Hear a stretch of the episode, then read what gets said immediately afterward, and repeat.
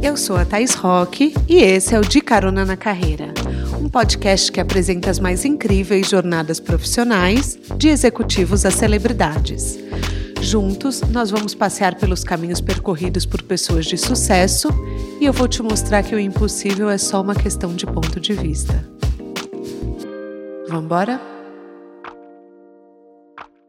O meu convidado de hoje é jornalista, escritor, roteirista, podcaster, quase foi sociólogo, cá entre nós, se não tivesse jubilado na faculdade, e ele tem um dos trabalhos mais expressivos da geração nascida nos anos 80 aquela que pegou a transição do papel para o digital, sabem? No caso dele, ele fez ótimo uso dessa transformação de mercado e marcou presença tanto nos produtos analógicos como nos digitais, que é o caso do Além do Meme, podcast criado por ele e um dos mais ouvidos na plataforma do Spotify. Hoje a gente pega carona na carreira do maravilhoso Chico Felite, um cara que consegue ser sensível e áspero inquieto e suave e que quer tudo para agora, na vida e no trabalho. Eu quero entender um pouco mais do universo dele e vou levar você comigo. Eu sei que o Chico nasceu em São Paulo, morou alguns anos na África, depois ele voltou para o Brasil, mais especificamente para Jundiaí. Aos 18 anos, ele entrou num ônibus Cometa e veio tocar a vida na capital, onde podia ser quem ele bem entendesse e fazer o que ele bem quisesse. Trabalhou na Folha de São Paulo, se mudou para Paris por amor, teve uma crise de estafa, operou o coração duas vezes, se afastou do jornalismo e começou a fazer roteiro para um filme do Tiririca, mas escreveu a matéria para o Fofão da Augusta, que foi um tremendo sucesso teve um milhão de acessos em 12 horas e mudou a sua vida. Tanto que depois ele virou o livro Ricardo e Vânia, um dos mais elogiados do portfólio, que ainda conta com Elke, Mulher Maravilha, A Casa, A Seita do João de Deus e Rainhas da Noite. Apertem os cintos, que a estrada do Chico claramente já começou.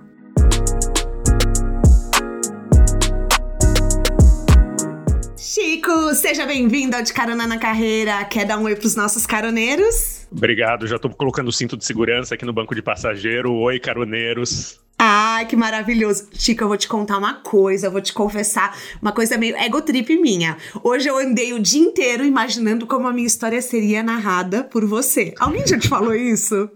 Já e eu fico morrendo de vergonha. Gente, eu, eu não falei, faço a menor ideia. Eu falei, nossa, imagina se o Chico um dia gravar um episódio meu. Será que ele vai contar que a gente bateu um papo do podcast? Eu fiquei pensando, eu falei, nossa, que ego Eu vou descrever esse quadro que tá aí atrás de você, ó, que é meio Beatriz Milhazes, meio não. É, é, é, é Dermes, eu ganhei do Diogo, é um presente.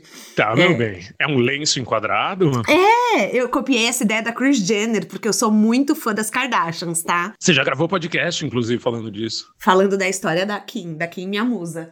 Então eu copiei essa ideia da Kris Jenner, só pra você saber. Belíssimo. E, e eu fico assim, eu, eu, tô, eu fiquei tão imersa no Além do Meme, fiquei tão apaixonada, porque assim, eu sei do seu trabalho há muito tempo, eu conheci a sua história quando você estava editando o livro da sua mãe, porque uma cliente da consultoria, que eu, eu tenho uma consultoria de carreira, chegou e falou: Meu, você precisa conhecer um amigo meu que está editando o livro da mãe dele que chama 32, um homem para cada ano que eu passei com você. E, e aí ela falou de você e eu fiquei com isso na cabeça. E daí depois, boom, anos depois, diferente das pessoas, eu não cheguei pelo Ricardo, eu cheguei pelo Além do Meme. Aí Olha, eu voltei e fui consumir todo o seu conteúdo. E eu fiquei um pouco chocada quando eu descobri que cada Além do Meme tem 15 horas de material. Daí para mais. Chico, como que você faz um trabalho tão complexo? De 15 a 100. O da dancinha do impeachment tinha mais de 100 horas, porque era uma agulha no palheiro, né? A gente foi três vezes para Fortaleza e, e, não achava as pessoas que estavam na dancinha do impeachment e ia gravando, ia gravando, ia gravando. Até você foi três hora... vezes para Fortaleza? Fui, fui três vezes.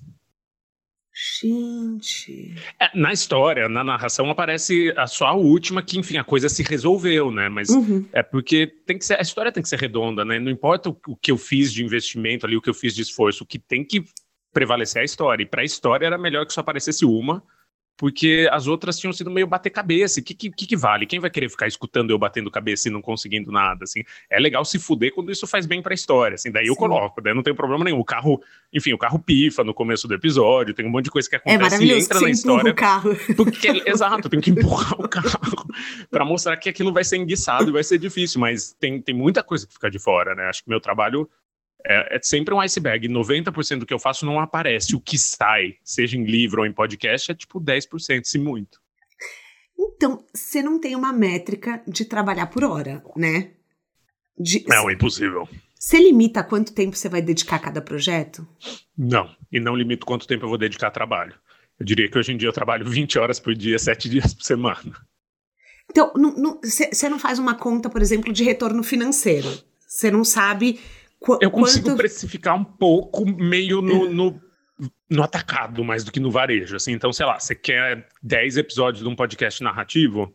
Eu tá. sei que vai me levar uns seis meses para uhum. fazer, daí eu calculo ali o meu, meu salário de seis meses e, e, fecho por esse valor. Assim. Mas daí tem uma variação bem grande, é bem difícil. Assim, é, esse da dancinha do impeachment, por exemplo, foram meses e meses. Teve um, o episódio que eu mais amo do Além do Meme não vai sair porque eu não consegui arrancar a história ainda. E eu fui, viajei para o norte, para uma cidade pequena, e não saiu, e é investimento perdido. Assim, eu paguei passagem, eu, eu usei meu tempo e tal, então. É, mas eu consigo, assim, eu acho que eu estou sendo um pouco injusto, eu consigo precificar, assim. Não, mas, gente, você foi para Itália visitar Bambola Star. Bambola Como Star, assim? maravilhoso. Gente, eu falei, esse cara não, te, não tem limites. Ele vai para qualquer não. lugar do mundo se precisar. É, eu gosto muito. Eu vou para Washington semana que vem também, numa, numa missão profissional. Eu, ah, eu, eu, eu, eu acho que tem que ser feito direito, as histórias têm que ser contadas direito, e para contar a história da Bambola, por exemplo, eu precisava encontrar ela no verão italiano, numa cidadezinha na beira do mar, assim, na beira do Lago Puccini, para contar quem foi essa pessoa que, enfim, estrela pornô e hoje em dia maravilhosa matriarca da noite italiana. Assim, se eu fizesse por telefone, não ia ser a mesma coisa, como Sim. de fato não é, né? Não, é verdade. Mas às vezes para você é difícil desapegar de um projeto e dizer tchau? Não. Eu acho que quando eu tô. O pré é muito febril. Quando eu tô. Uh, começando a pensar e quando eu tô começando a investigar e, e, escrever, eu sou muito obcecado, fica doentia a uhum. relação, uhum. mas na hora de acabar é a coisa mais fácil do mundo cortar cordão umbilical. Eu entrego e eu não quero mais ver, assim. Tá pronto. Jura? Eu entrego e eu, eu tenho asco porque eu já quero ir pro próximo. Talvez seja coisa de ariano, assim. Pode ser, eu sou libriana. É, é asco, é. assim. É, é, meu marido também, eu me dou muito bem com librianos. É, eu tenho asco, asco, asco. Tá resolvidíssimo. É o melhor que eu pude fazer naquele momento. Eu acho isso uma das coisas mais importantes que eu aprendi com o tempo, assim. É, saiba reconhecer que aquilo existe, aquilo tá pronto, aquilo foi o melhor que você conseguiu fazer naquele contexto. E não é mais seu, é do mundo. E vai embora. E eu não quero mais ver. Não quero mais ver. Nossa, Chico, eu tenho muita dificuldade de, assim, de desapegar, de dizer tchau, de encerrar ciclos. Por isso que eu te pergunto, assim, você acha que é necessário um distanciamento para ser um bom jornalista? Acho que, que é um desprendimento hum. de ego, assim, não importa se você acha que tá bom ou ruim, é o público que tem que achar que tá bom ou ruim. É meio reconhecer que sua opinião não vale de nada. Assim, tudo bem, claro que sua opinião vale quando você está escrevendo, quando você está pensando na história, mas você ficar olhando ali para aquela coisa pronta, ou mais ou menos pronta, e pensando, hum, ai, não acho que tá bom, não acho. Não importa o que você acha. Quem tem que achar é o ouvinte, é o ouvinte, é o leitor e a leitora. Então é um desprendimento de ego nesse sentido, de sua opinião não importa tanto quanto você pensa. Então Será? joga pra arena, joga pro mundo e o mundo vai resolver o que ele vai pensar disso. Não, mas você tem que ter um orgulho do projeto, vai. Você tem que falar, tá lindo. Ah, não, super, super. Mas aqui também tem uma coisa que você vai perdendo a sensibilidade, né? Quando a gente trabalha um ano, um ano e meio com o mesmo tema, eu levo um ano para escrever um livro, né? Uhum. Tem uma hora que você já não sabe mais se tá bom ou não tá, porque você tá tão até a, a tampa com aquilo que você não é mais capaz de dizer, você perdeu a sensibilidade. Então, daí que eu jogo pro, pra galera, eu digo que eu jogo pra arena, que é o público vai decidir se esse livro é legal ou não. Alguém vai me dizer, eu não consigo mais dizer. É, é reconhecer uma, uma incompetência, assim, naquele momento eu não sei mais se é bom ou não é. Eu Porque eu tô tão, eu uhum. tô tão imiscuído daquilo, aquilo me encharcou tanto que eu não sei mais. Sim, é, faz sentido. É, às vezes, eu, eu escrevi um romance agora, acabei de acabar, ainda tô tô conversando para publicar. E uma coisa que eu senti que me ajudou muito, é claro que eu não quero te ensinar, porque eu sei que você é muito mais experiente do que eu, mas assim, era, não, mas às vezes, aprender. às vezes me afastar e ficar um tempo sem ler. Super. E depois pegar e retomar. Não, e dar... deixar na gaveta. Deixar a gaveta, na gaveta. É o melhor, é o melhor é. berço que existe. Assim, é. eu, eu adoraria que eu pudesse deixar tudo na, na gaveta, mas sei lá, às vezes tem prazo, né? Às vezes. E eu acho que também.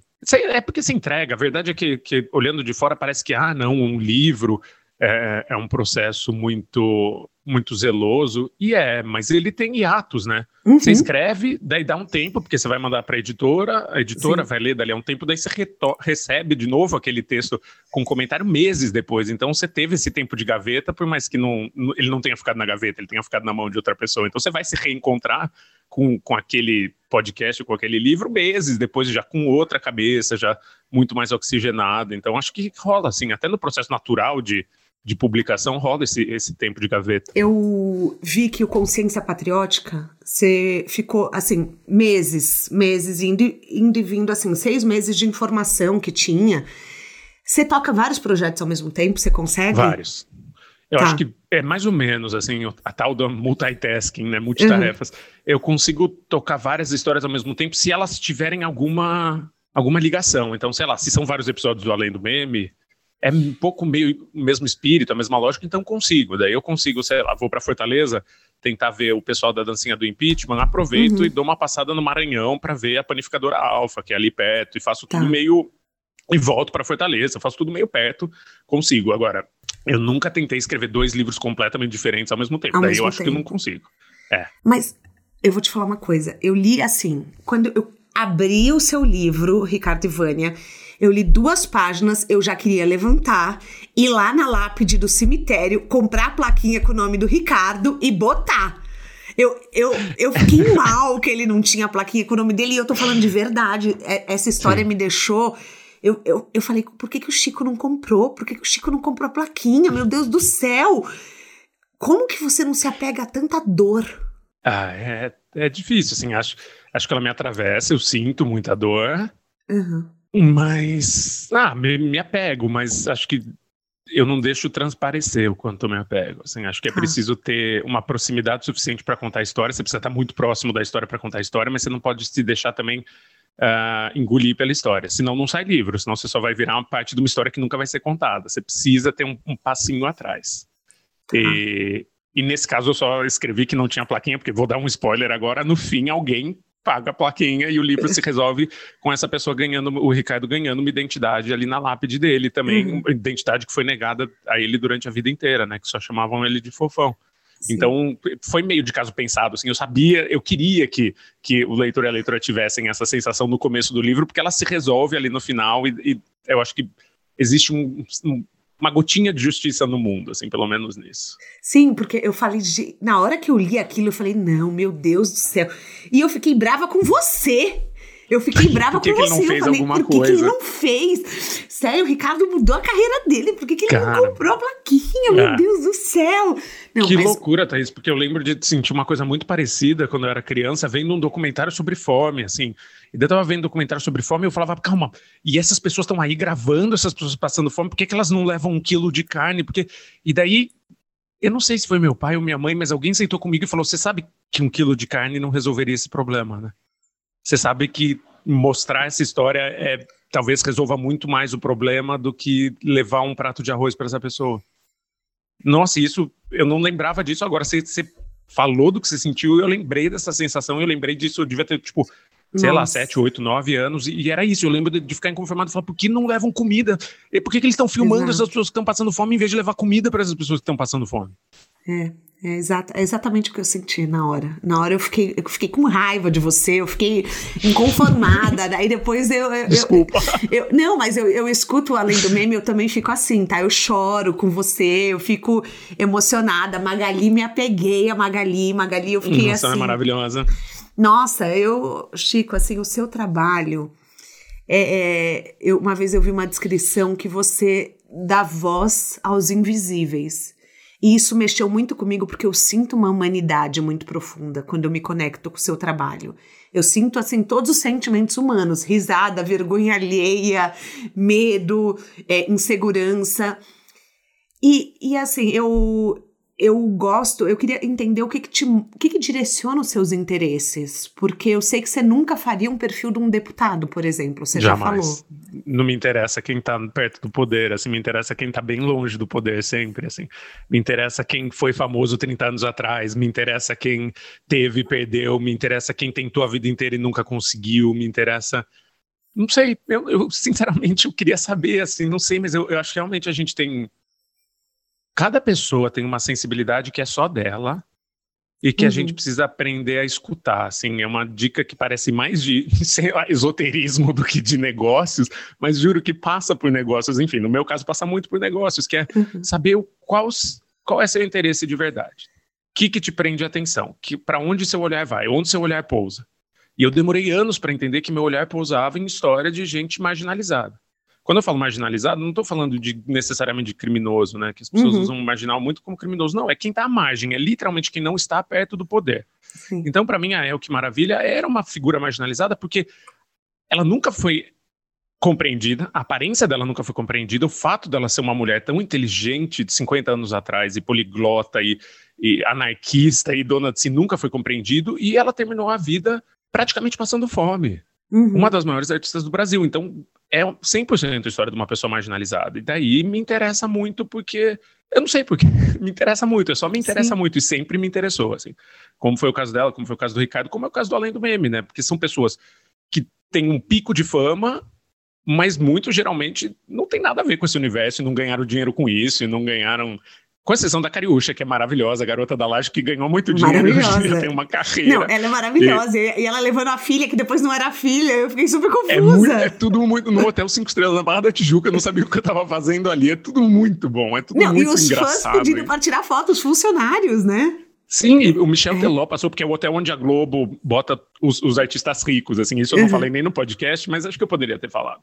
Mas é um hotel onde a Globo bota, tipo, os grandes uhum. famosos, assim, então o, os BBBs, quando saem do BBB, ficam nele. Tá. Antes de ficar no BBB, eles ficam no hotel um pouco mais pobrinho do lado. Quando eles saem, eles ficam nesse hotel, que, enfim, é mais rico, tem mais segurança, tarará.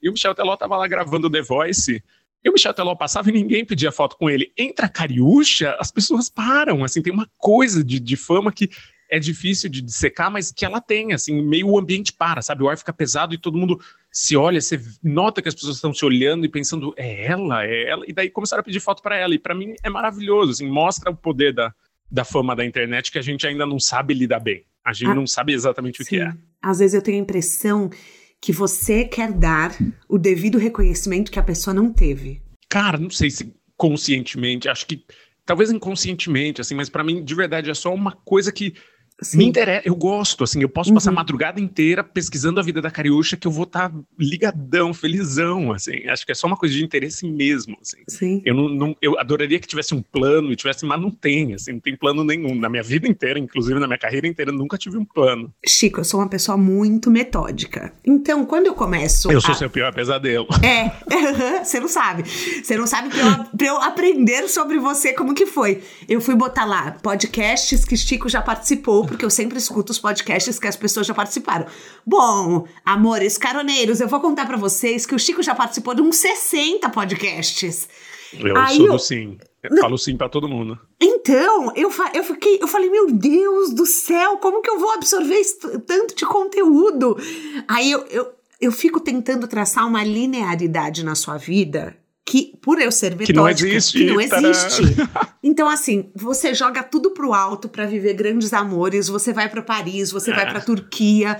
Chico, e por que que você não quer contar a história da sua vida? Porque seria tão apaixonante quanto as histórias Porque que você tem conta. melhores, velho. Não, tem tanta coisa melhor. Assim, quando exaurir todas as boas, que nunca vai exaurir, eu vou pra mim, assim. Mas até lá, tem tanta coisa mais legal, tem tanta coisa melhor, assim. De Sim, verdade. Não, mas eu sinto assim, eu sinto que eu aprendo sobre você quando eu escuto Além do Meme. É, porque, enfim, você tá lá nas histórias, né? Você, você é um narrador que você se coloca na história, então a gente sabe seus sentimentos a gente assim, vê o respeito profundo que você tem por cada história. Eu acho muito importante a gente falar disso, porque às vezes as pessoas entendem o meme como uma piada. E em momento algum você tá ali tratando aquilo como uma piada. Você tem um respeito profundo pela vida da pessoa. Então, mas eu, eu fiquei pensando, eu falei, o, o que que faz você criar raízes? Porque assim, eu sei que hoje eu tô falando com você e amanhã você pode ir pro Japão viver uma história de amor. acho improvável. Hoje em dia eu acho improvável. Não, tudo bem que você é casado. Com dois é. cachorros. Não, não, tudo bem. Mas assim, nome, é, fama, reconhecimento, nada disso te prende? Eu tenho a impressão que nada disso te prende. Sei lá, o que me prende hoje em dia é minha mãe, meus cachorros e meu marido, assim. Eu acho que hoje em dia eu tô mais sedentário do que eu jamais fui. Uhum. Porque eu tenho uma cachorra velhinha, tenho um marido, tenho minha mãe aqui em São Paulo, então acho que hoje em dia viajo menos e, e, sou menos aventureiro. Não, viajo bastante, mas as viagens são mais curtas, na verdade. É porque antes era isso. Eu me apaixonava e eu ia morar em Istambul com o boy por um ano, como eu fiz em Paris, com o mesmo. Deixar claro, era o ah, mesmo foi namorado. o mesmo? Foi o mesmo. Eu conheci ele na Finlândia. Daí hum. a gente ficou um mês e meio junto, voltei pro Brasil, daí foi tipo, puta, não dá pra ficar separado. E nessa época ele tava fazendo mestrado em Paris. Daí eu larguei tudo, pedi demissão e fui morar com ele em Paris, num apartamento de 12 metros quadrados, menor do que a minha cozinha. Ficamos um ano, viemos pro Brasil, ficamos um ano, fomos pro Istambul, ficamos um ano. Daí terminou porque ninguém mais queria ir para lugar nenhum. Eu não queria ficar em Istambul, que eu amo, uhum. minha cidade predileta, mas eu não queria ficar lá para sempre. E ele, não, e, e, ele não gosta de São Paulo, ele não gosta do Brasil muito. E daí foi meio, ah, não dá, não dá. Terminamos e somos grandes amigos, assim. Grandíssimos amigos. E eu voltei para São Paulo. Nossa. É. Mas você não ficou com medo de não poder trabalhar com a escrita? Acho que não, sabia? Acho que vem tudo. Sabe de onde vem tudo isso? Assim, não é coragem, é burrice. Assim, eu acho que eu sou realmente muito torpe e inconsequente no sentido de ah, vai ficar tudo bem, sabe? Quando eu fui para Paris, eu fui, fui trabalhar num café, fui ser barista e tava tudo bem. Eu era moleque, mas eu já trabalhava na Folha de São Paulo, sabe? Eu já tinha um, um, um emprego de prestígio e que eu ia falar pagava bem, kkk, não pagava bem, não. Eu ganhava mais mas como te deu um burnout, né? repórter. Deu. Deu um burnout, mas eu, eu puxo para mim essa responsabilidade, assim, porque eu sempre trabalhei com coisas, Thaís, que não tinha muito chefe, eu nunca tive muito chefe. E é Uhum. esquisito dizer isso quando eu sei que a maior parte das pessoas tem um, um- é subordinada a alguém e tem o que fazer. Quando você entra, eu pelo menos, quando eu entrei na Folha de São Paulo com 20 anos, isso Uhum. 15 anos atrás, 16 anos atrás, era meio Hogwarts, assim, a escola do Harry Potter, porque você fazia o que você queria, assim, com tanto que você entregasse reportagem, porque eu sempre fui repórter, né?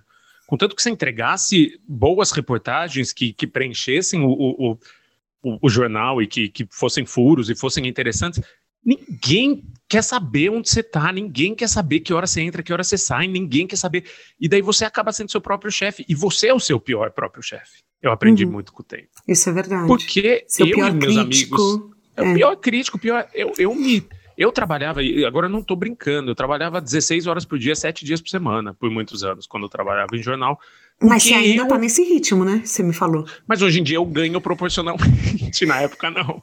Tá. Na época eu ganhava independente do quanto eu trabalhasse, assim. Uhum. E hoje em dia, é, sei lá, eu gosto muito da minha vida e amo meu trabalho porque, ah, sei lá, envolve ir viajar para o Maranhão para fazer dois episódios do Além do Meme, da Botapó e da Panificadora Alfa. E Uhum. no meio eu consigo ficar um- quatro dias com meu marido cruzando os lençóis maranhenses a pé, que é uma coisa que a gente fez, entendeu? Que legal. sem contato com o mundo. Então Uhum. é, é- é uma carga ainda muito grande, muito grande, mas ela é salpicada de coisas muito legais no meio, assim, coisas que eu não poderia fazer de outro jeito, assim.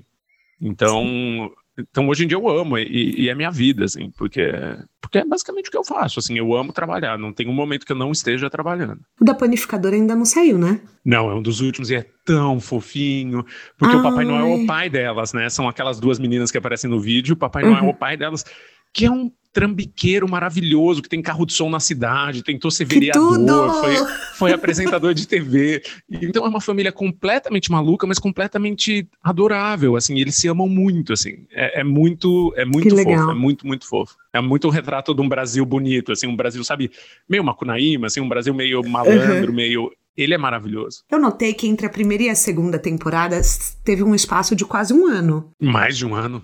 É, isso foi pandemia? Foi negociação de Pandemia. contrato? Ah, tá. Não, pandemia. O contrato tava tudo ok, mas eu não tinha como sair, né? Eu, eu me enjaulei e eu sou muito de rua, assim, eu amo ficar na rua, mas quando veio o vírus, eu falei, cara, não vou sair, não vou fazer nada até tomar a segunda dose da vacina. Tomei, no dia que eu tomei a segunda dose da vacina, eu comprei a passagem para começar o segundo Além do Meme uma semana depois. Ah, tá. Eu lembro exatamente que foi no Sul. Eu comecei pelo Sul, que eu comecei com o episódio da Calipau, que saiu recentemente, foi um dos primeiros que eu investiguei. Nossa, é, gente, olha, para quem não conhece, aliás, vamos falar suas redes sociais, Chico, porque você tem redes sociais, ou além do meme tem redes sociais. É, aonde você tá? Você tá no LinkedIn, você tá no Twitter? Não, aonde... jamais no LinkedIn. Eu, eu inclusive, abri é que LinkedIn. nosso público tá no LinkedIn também, tá no LinkedIn. né? Ah, então, que, que ótimo. Eu, eu abri um LinkedIn só porque eu queria escrever a respeito, assim, como é um universo paralelo e tem uma linguagem própria e tal. Daí, no dia que eu fundei meu perfil do LinkedIn, meu ortopedista me mandou uma mensagem, porque eu operei um lado do quadril e não operei o outro, eu fugi dele. E daí eu recebo uma mensagem do meu ortopedista: Olá, Chico, tudo bem? Por onde anda você? E eu, tipo, mano, essa rede não é para mim, eu fechei nunca mais abri. Nunca mais abri. Não é para mim, então eu existo no LinkedIn. Mas ele, ele tá em coma. Eu tô muito no Instagram, né? Porque eu sou uma pessoa muita bobagem, muito cachorro, muita muito dia a dia, não sou de seriedades, então não sou do Twitter, eu sou muito do Instagram.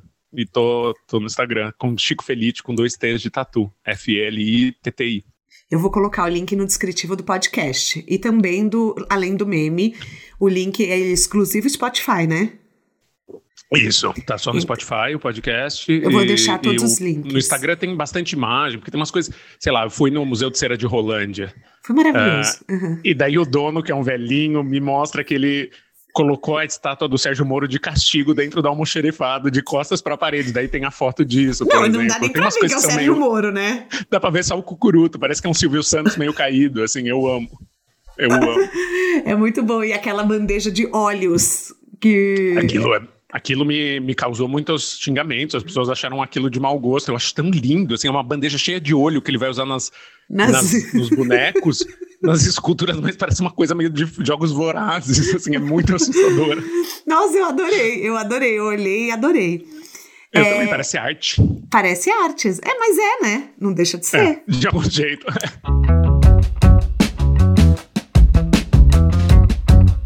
Eu sei que o Paulo Gustavo, ele ia interpretar o Ricardo, né? No, no filme ou na série que tá yeah. por vir. Como que anda a produção, Chico? Ah, é, é, um pouco misterioso, porque eu sou o tipo de pessoa que, eu torço muito pelos meus livros e pelo que os livros vão virar. E todos os meus livros eu vendi para adaptação audiovisual, ou seja, todos vão virar filme ou série em algum momento. Que ou pelo massa. menos, enfim, existe o plano de virar, né? Uhum. Mas eu sou o tipo de pessoa que não fica em cima, assim, acabei de vender os direitos da El, que maravilha, para virar uma série. E daí todo mundo fica me perguntando, pô, e aí, quem vai ser a El, quem vai ser a El, que eu meio não quero saber, assim, eu quero ver pronto e torço para que seja ótimo, mas eu já estou fazendo outra coisa, não fico em cima, assim. E o Ricardo foi meio assim que aconteceu, porque um belo dia eu estou lá fazendo um podcast que eu fazia para o Fantástico e me liga o produtor, o, o, Rodrigo Teixeira, que é um grande produtor, maior produtor de cinema do Brasil, que está fazendo o filme do, do Ricardo Ivânia, que é o, o, filme do Fofão da Augusta, e me liga e fala: o que, que, você acha do Paulo Gustavo interpretar o Ricardo? E eu tomei um susto, assim, eu tomei um baita de um susto. Uhum. Falei, cara, ou vai ser o melhor filme do ano ou vai ser o pior filme da década e eu então vamos nessa, assim, eu acho demais. Eu não tinha poder nenhum, só para deixar claro, assim, eu tá. não tinha, eu não tenho poder nenhum, eu vendo e as pessoas uhum. fazem o que elas quiserem e às vezes por delicadeza, às vezes não, é, é um mercado muito gentil muito delicado. É, me, me contam o que, que tá rolando, o que tá acontecendo. E daí eu fiquei super animado, assim, porque eu acho que ele estava no momento da carreira que ele queria fazer um grande drama no cinema para ganhar prêmio e mostrar que ele era um atorzão, assim, que ele não era só um cômico, porque ele já era o maior cômico do Brasil, assim, de uhum. longe, o maior cômico do Brasil. Sim. E daí fui ver show dele, aquele show que ele cantava, isso foi antes da pandemia, um pouquinho antes. Aquele show que ele cantava com a dona Dé, a mãe dele e tal, fui ver o show, teve um contato breve, mas daí veio a pandemia e veio essa tragédia que foi a morte dele, e meio voltou para estaca, estaca zero, porque é, é um trabalho difícil, né, de conseguir quem. Primeiro, quem custeie um uhum. filme, ele ia custear, ele ia pagar a parte da produção, de tanto que ah, ele queria tá. fazer. E segundo, fazer elenco, né? Fechar um, um, um, cast e tal. E então acho que agora tá voltando a caminhar, porque tudo tá voltando a caminhar agora sim, que a gente sim. vai voltar a filmar e tal. Então as coisas estão andando. Uh, é o que tá andando, o Ricardo Vânia tá andando. E Rainhas da Noite vai ter? Vai. Yes! Em primeira mão. Vai, Ai, maravilhoso! Vai ter, livro, amei. vai ter livro físico ainda esse ano. Junho eu vou me dedicar um mês inteiro a adaptação do, do audiolivro, que saiu primeiro com audiolivro, né, para o livro físico. Então, mas você, você escreveu para ser um audiolivro? Eu fiquei com essa dúvida. Escrevi. Tá. É o que também. Porque o que acontece? Tem essa empresa genial que chama Storytel, que é um aplicativo só de audiolivros, uhum. gigantesco no mundo inteiro, especialmente na Europa. Assim, na Europa eles são uma, um titãzão. Daí eles vieram para o Brasil e contrataram uma editora excelente, que é a Mariana Rollier, e, e ela me liga e pergunta se eu não quero fazer uma biografia da El, que foi ela que me chamou para fazer a biografia da El, que maravilha. Porque ela sabia que eu, quando moleque, tinha convivido com a Elke, porque, enfim, completamente megalomaníaco, achei que com 19, 20 anos que eu ia fazer uma biografia da que maravilha, uhum. e ela uhum. começou a me receber e a gente meio conviveu. Daí a Mariana Rolier me liga, uns três anos atrás, e fala: Você não quer terminar essa biografia da Elke que você começou quando você era moleque? E eu faço, e daí sai primeiro em audiolivro, depois adapta para o livro físico, né, livro de papel, e depois adapta para o cinema. Vai ser exatamente o mesmo caminho de Rainhas da Noite, que é essa história que eu amo. Assim, é, se você me pergunta dos meus trabalhos prediletos, acho que Rainhas da Noite está ali em cima, que é a história de três travestis mafiosas que dominaram o centro de São Paulo e andavam de limusine, e tomavam banho de champanhe, e era tudo verdade, assim, e a gente nunca tinha visto essa história a público, assim, e, e eu me orgulho muito, me orgulho muito. Foi minha pandemia inteira. Esse livro consumiu minha pandemia inteira. Então, você entrevistou mais de 100 pessoas, você passava cerca de 12 horas por dia no telefone.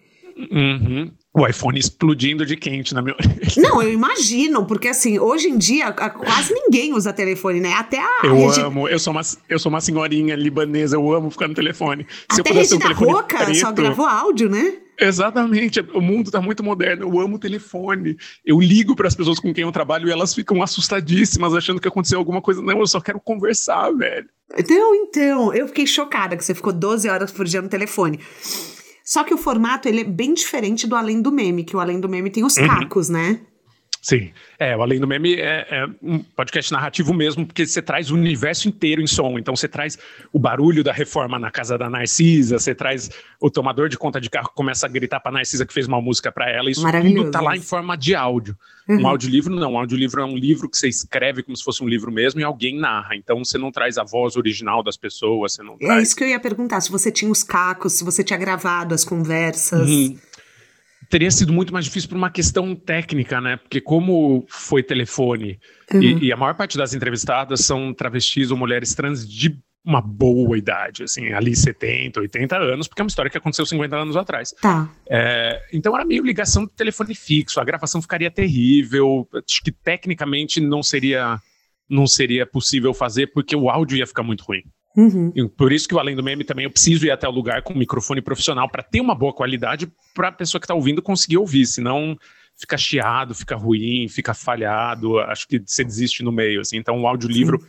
permite que você conte histórias que são um pouco mais distantes e, e remonte cenas também, né? Eu, eu conto várias cenas que aconteceram nos anos 70, 80 e 90 que eu não poderia gravar, porque já aconteceram. Então eu pego a memória dessas pessoas e reescrevo que era uma noite na Proibidos, que era a boate da uhum. do André de Maio, por exemplo. Então, é, acho que são plataformas irmãs, assim, são, são coisas irmãs, são, são maneiras irmãs de contar a história, mas que têm suas diferençazinhas. Tem alguma história que você já teve medo de contar? Já. Tem história, inclusive, que eu não contei por medo. Por medo? É, Como que um... funciona isso no trabalho investigativo? Ah, eu acho que é muito tato, assim, eu, não é um, eu não faço uma planilha de análise de risco nem nada, uhum. é muito meu sentimento. Eu sei, por exemplo, que tem um coronel no interior do interior de um estado do norte do Brasil que compra crianças há pelo menos 30 anos. existe uhum. um dia em que as famílias fazem uma feira na frente da fazenda dele para vender crianças para ele. Nossa. E é uma instituição da cidade, é uma instituição da região. Mas é um lugar tão ermo e tão remoto que só tem uma estrada de terra de uma mão para chegar e para sair. Então, se eu me meto nesse lugar para investigar isso e confronto essa pessoa, qual é a chance de eu sair de lá vivo? Sim. Eu acho pequena. E, e porque é, é, um pouco o que aconteceu no livro do João de Deus, só que vezes 100, né? Porque o João uhum. de Deus, a Badiane ali é uma BR, é perto de, de Goiânia, é perto de Brasília, e ele já estava preso quando eu fui investigar o livro. Mas ainda assim teve risco, porque tinha vários mercenários que trabalhavam para ele, tinha gente que tentou intimidar. Esse outro caso que eu não investiguei e acho que não vou investigar é o, o, o coronel da cidade, a pessoa que manda na cidade. Uhum. É a pessoa que tem um monte de capanga. Eu vou entrar lá numa cidade no meio do nada e falar: olha, eu sei que você compra crianças e que você é um criminoso. Qual é a chance uhum. de eu sair vivo? Sim, você tem razão. É porque eu, eu ouvi uma entrevista sua que você deu para um podcast de crime e você falou isso sobre medo, né? Sobre medo uhum. de entrevista. E daí me, me gerou essa curiosidade, porque são histórias que você conta que às vezes são tão underground que você pode esbarrar, por exemplo, Rainhas da Noite, tudo bem que já passou décadas. Mas Sim. são, é, assim, aconteceu um apagamento ali, né? Então. Aconteceu, não, e até hoje, assim, tem, tem pessoas que eu entrevistei nesse livro, e óbvio que isso não tá no livro, uhum. mas que são cafetinas poderosíssimas, que hoje em dia tem casas de milhões e, e, mandam matar e mandam bater. Então eu me aproximei com respeito e uh, sabendo que eu não ia contar dos crimes dela de hoje em dia, uhum. porque eu precisava saber do que aconteceu com quem veio antes, né? Porque ainda existem rainhas, assim, hoje não, não são, elas não são mais tão poderosas quanto eram a Jaqueline blá blá blá e André de Maio. Mas ainda tem cafetina que leva a gente para a Europa até hoje e fica explorando e tirando dinheiro de, de prostituta na Europa até hoje. São riquíssimas, riquíssimas. Tem 20 apartamentos no centro de São Paulo, andam de carro. É, é um mundo muito babadeiro ainda e não é tão opulento, não é tão rico quanto já foi. Assim, nessa Sim. época do Rainhas da Noite era muito comum você ter prostitutas que tinham 20, 30 apartamentos no Copan. Porque elas voltavam da Europa cheia de, de francos, enfim, euros, uhum, dólares, euros, uhum. iam lá e, e compravam dois, três apartamentos em um dia, em dinheiro. O reconhecimento do seu trabalho veio, só que com isso também vem a fama. Como é para um repórter investigativo ser famoso? Cara, Primeiro, eu acho que veio, veio uma rotinha, tá de boa, mas Thaís, o mais esquisito é que quem me reconhece me reconhece por causa do Instagram, não me reconhece por causa do, do, trabalho. E tem muita gente, inclusive, que não liga o nome, o nome à pessoa, assim. Jura? Porque eu faço. Juro por Deus. Ah, faço umas bobagens no Instagram infantiloide, claramente pessoa imatura, fica fazendo umas groselhas no Instagram. Uhum. E daí foi, foi chegando mais gente, foi chegando mais gente. Hoje em dia eu sou muito mais reconhecido por causa do Instagram do que por causa de livro. E, e reconhecimento de livro e de podcast é, é massa, porque é uma conversa, né? Você tem do que conversar com a pessoa. A pessoa chega e fala, pô, o livro do Ricardo, pô, o livro do João de Deus, o livro da Elke. E é óbvio que eu adoro falar sobre isso. Reconhecimento de Instagram é meio maluco, porque a pessoa conhece meu cachorro. Já chegaram a pegar meu cachorro na rua para abraçar sem pedir permissão antes. Meu cachorro quase morreu, mordeu uma pessoa. E eu falei, cara, não, ela é brava, velho. Não pega uma cachorra idosa no colo sem antes pedir permissão gente, pro, É porque dono. a gente acaba então, se sentindo íntimo, né? Sua íntima de Oliveira. E eu não, eu não culpo quem quem se Sim. sente, mas é às vezes é uma situação meio perigosa. Assim, outro dia eu tava num café, eu escrevo de café, não gosto de escrever de casa. Hum. E sentou um, maluco e começou a conversar comigo. Mas já te Como conhecia? Nada... Não, não, não, não, a gente nunca tinha se visto na vida.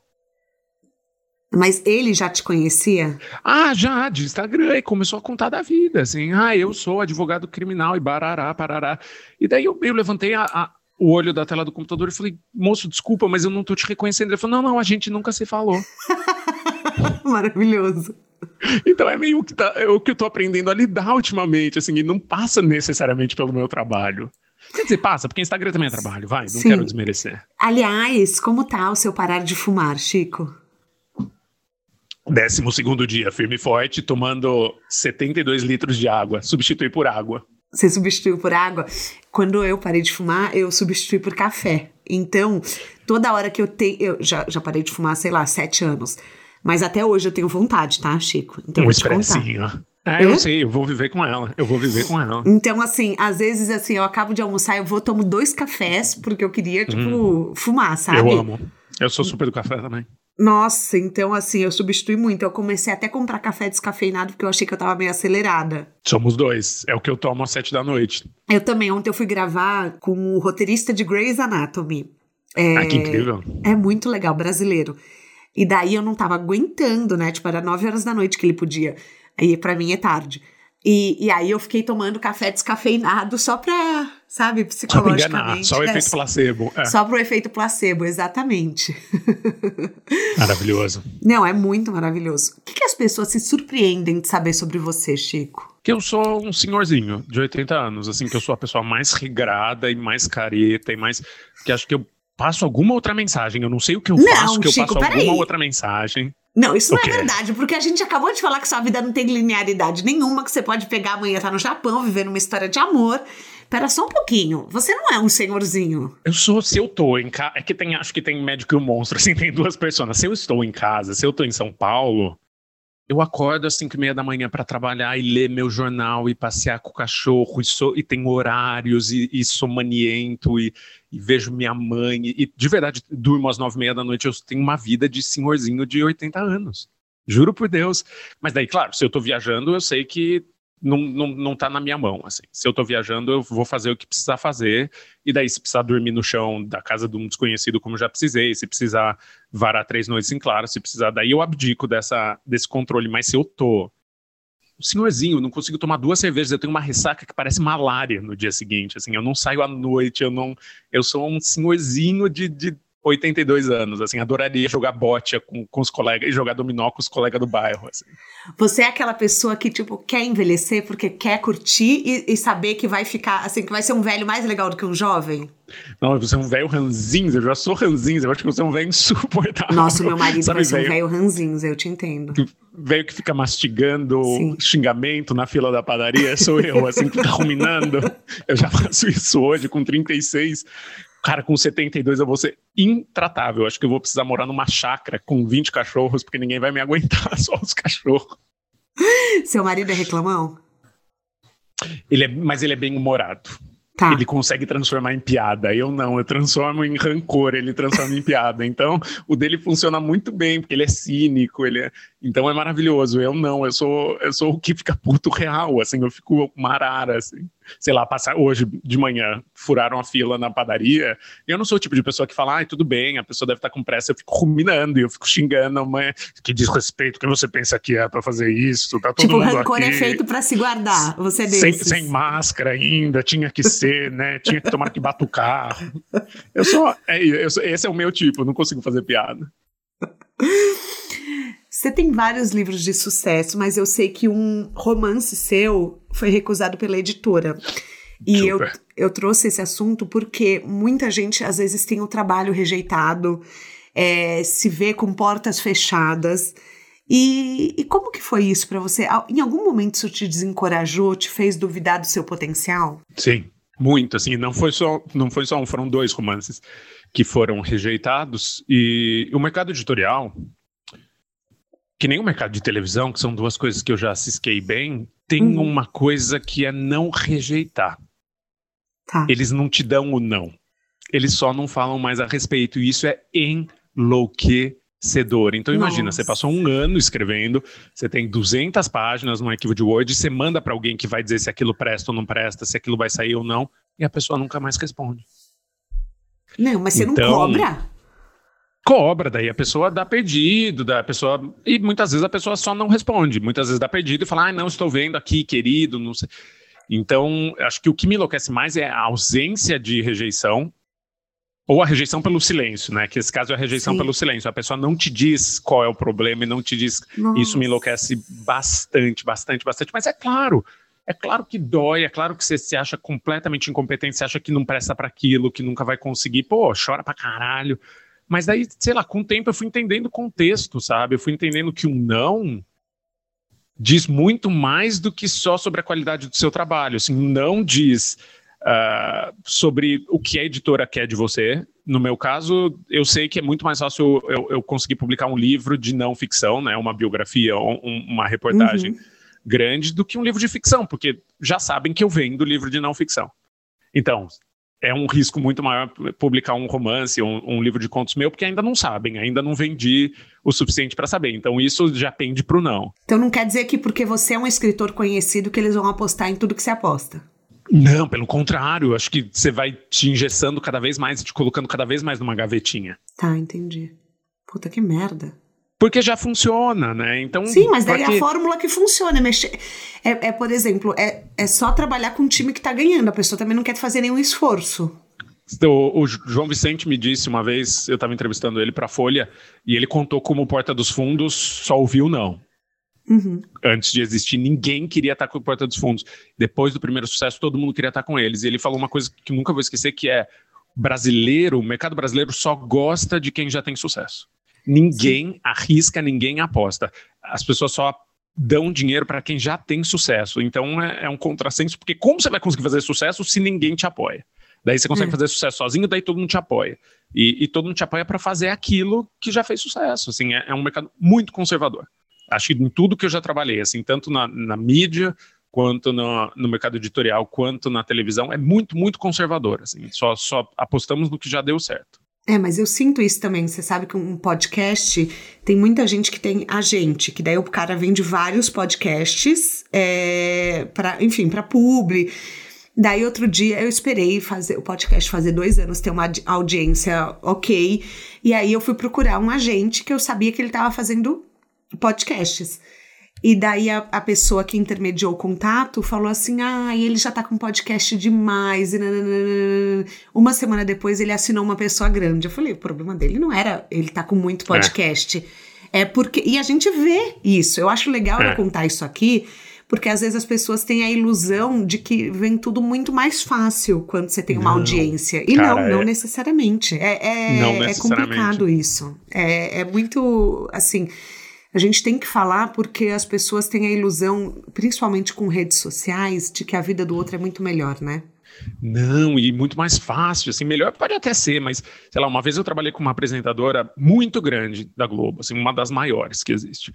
E eu entendi, olhando de perto a vida dela, o quanto era difícil, assim, o quando, e ela dizia, ninguém me tira para dançar, ou seja, ninguém trazia ideia para ela, ideia de quadro, ideia de programa novo, ela precisava fazer tudo, e juro por Deus, numa equipe gigante, ela passava a madrugada pensando em novidade, ela, e daí eu pensei, cara, a vida não é fácil, assim, e, e, era uma figura muito mais fragilizada do que eu pensava, assim, de poder, assim, ela ficava muito ansiosa na hora de ter reunião com a chefia, ela ficava, daí você pensava, não, não pode ser que essa pessoa, se essa pessoa tá sofrendo, eu também mereço estar tá sofrendo, assim, uhum. todo mundo tá sofrendo, e é uma das maiores que existe, existe. Assim. Então foi aí que eu entendi que tipo nunca fica mais fácil.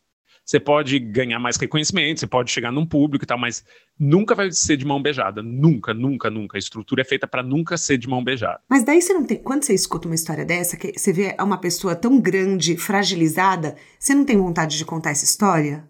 Tenho, tentando entender o seu né? padrão. Mas não, é, não posso, mas por, por contrato essa eu realmente não, não posso. Não, claro, mas por exemplo, isso é uma história que você gostaria de contar, um seria, lado B óbvio, que ninguém seria vê. maravilhosa. Imagina uma das pessoas mais famosas do Brasil de madrugada na sua mansão de 14 milhões de reais, pensando em novidades para o programa dela, porque tem medo que o programa dela envelheça e que ela saia do ar. É Sim. lindo isso, né? Sim, é profundo, né? É muito humano. É, é muito é. humano, exatamente. É muito a nossa essência. É, é exatamente. Quando você foi, você foi para Colômbia fazer um mestrado. E eu acho legal a gente compartilhar aqui, porque você ganhou uma espécie de bolsa e depois a pessoa que ia financiar sumiu. Eu... Ou seja, caroneiros, tudo já aconteceu na vida do Chico. Tudo, tudo, de errado já aconteceu na vida do Chico. Exatamente. Quem vê o glamour não vê o corre dele. Então, assim. Quem vê close não vê corre. Exatamente. Cara, o que aconteceu foi. Eu tava saindo do jornalismo, uhum. ali com 30 anos prestes a publicar meu primeiro livro, mas ainda não tinha saído. E falei, quer saber? Vou, vou tentar esse processo seletivo um mestrado de escrita de romance em Nova York, porque, enfim, Nova York, e o mestrado é, basicamente, você fica dois anos lá escrevendo um romance com os melhores autores do mundo, lendo e dando opinião e trocando ideia. É inacreditável que exista esse curso, é até hoje eu não acredito que exista. E não, tentei como quem não quer nada, assim, acho que eu, eu tento muita coisa, assim, eu, eu, me arrisco muito porque eu acho que as coisas não vão acontecer. E rolou. E daí eu recebo um e-mail, parabéns, você foi aceito, queremos você, mas não damos bolsa de estudo para estudantes internacionais.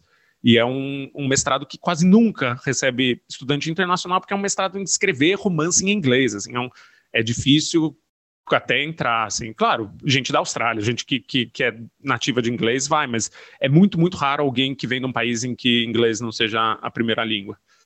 E, ah, infelizmente, as nossas bolsas são reservadas a cidadãos americanos por uma questão de política do, do governo. Deu, ah, que ótimo, custava 200 mil dólares. Nossa.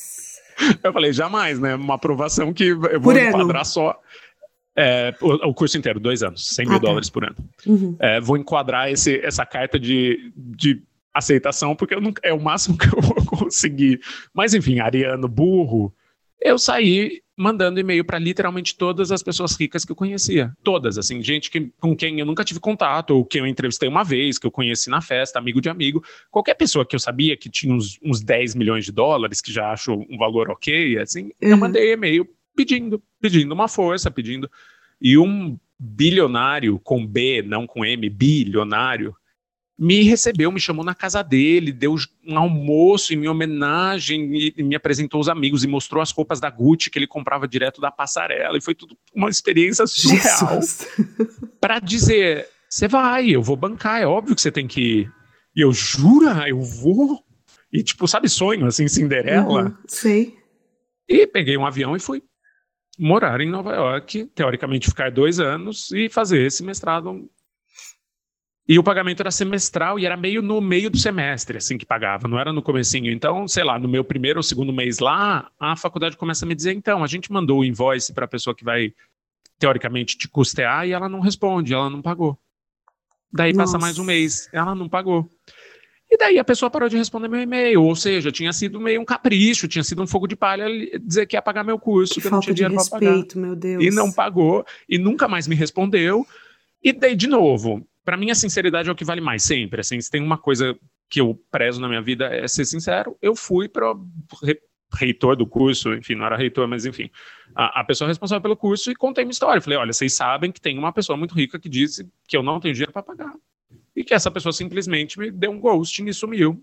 E daí ficou meio acordado que eu ia fazer um semestre e, e eles não iam acionar minha dívida. Então, eu fiz um semestre de um curso de quatro semestres e não tive que pagar, obviamente, porque eu não tinha dinheiro. Uhum. E para mim foi ótimo. Morei em Nova York por seis meses, conheci muita gente, conheci autores que eu amo até hoje, conheci o Orhan Pamuk, que ganhou um, um prêmio Nobel de literatura, conheci muita gente massa, fiz amigos e voltei. Então, óbvio que foi horrível, ah, contando assim, parece um fervo, né? Parece uma piada, mas uh, nessas noites assim em que ele não respondia, não pagava, eu não dormia, eu achava que eu ia ser deportado, mas depois que tudo se chegamos num acordo de você faz seis meses e depois você vai embora e tá tudo bem, eu me diverti, aproveitei e foi um, uma oportunidade que eu não teria tido de outra maneira. Assim. Mas de onde você tirou coragem de pedir? Porque eu acho que muita gente que está ah, ouvindo ah, deve falta ter de noção. essa vontade. Acho que é burrice, não. É burrice. É, é, eu digo que, é, que é, tor, é torpor, é torpor. Assim, eu não tenho muita.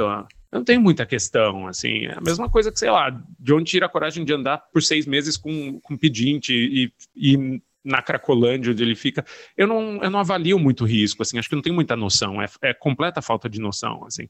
Então, o que que importa se a Milu Vilela ia responder meu e-mail ou não, sabe? Se, se essa gente bilionária ia Yara Baumgar ia responder meu e-mail ou não, o que que importa? Eles, eles já não me conhecem. Sim. Se alguém respondesse dizendo sim, como de fato aconteceu, e daí desaconteceu depois, é, ia ser um, um, uma vitória, assim, mas eu acho que é sei lá, eu sempre fui muito incentivado pelos meus pais e venho de uma família em que você tem que tentar. Você tem que tentar. Senão, não rola, assim. O que, que, é sucesso para você?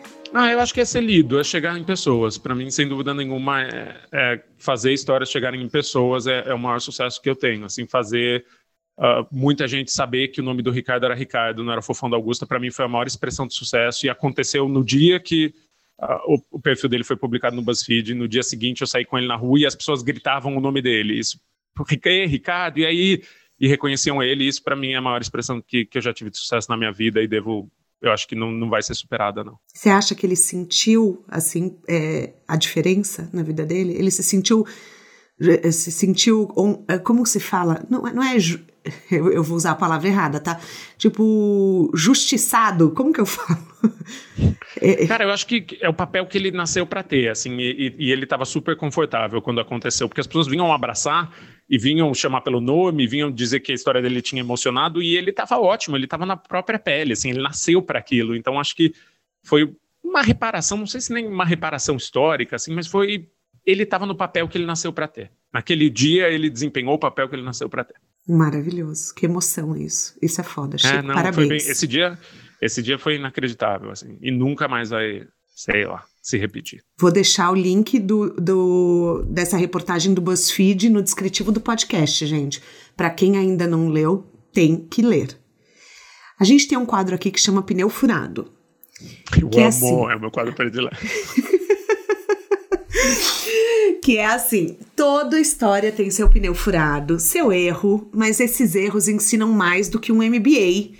E, na verdade, são ótimos. Qual é o seu pneu furado? Cara, eu pensei muito em como não ser processado falando desse pneu furado e eu acho que eu cheguei numa fórmula. Vamos lá. Amo. O meu pneu furado foi trabalhar com empresas que me davam menos liberdade do que eu preciso para funcionar. Tá. Foi ir para grandes grupos e grandes canais de TV e grandes empresas de, de internet que você chega lá e tem uma, um nível de burocratização que imp me impedia de fazer meu trabalho. Então teve um caso em que eu fiz um trabalho em que literalmente eu fazia o trabalho sozinho, eu e uma editora, uhum. e tinham sete chefes, e eu falo no masculino porque eram todos homens, todos homens de meia idade, sete chefes para avaliar meu trabalho. Eram duas pessoas trabalhando, sete chefes dando Nossa. palpite no trabalho.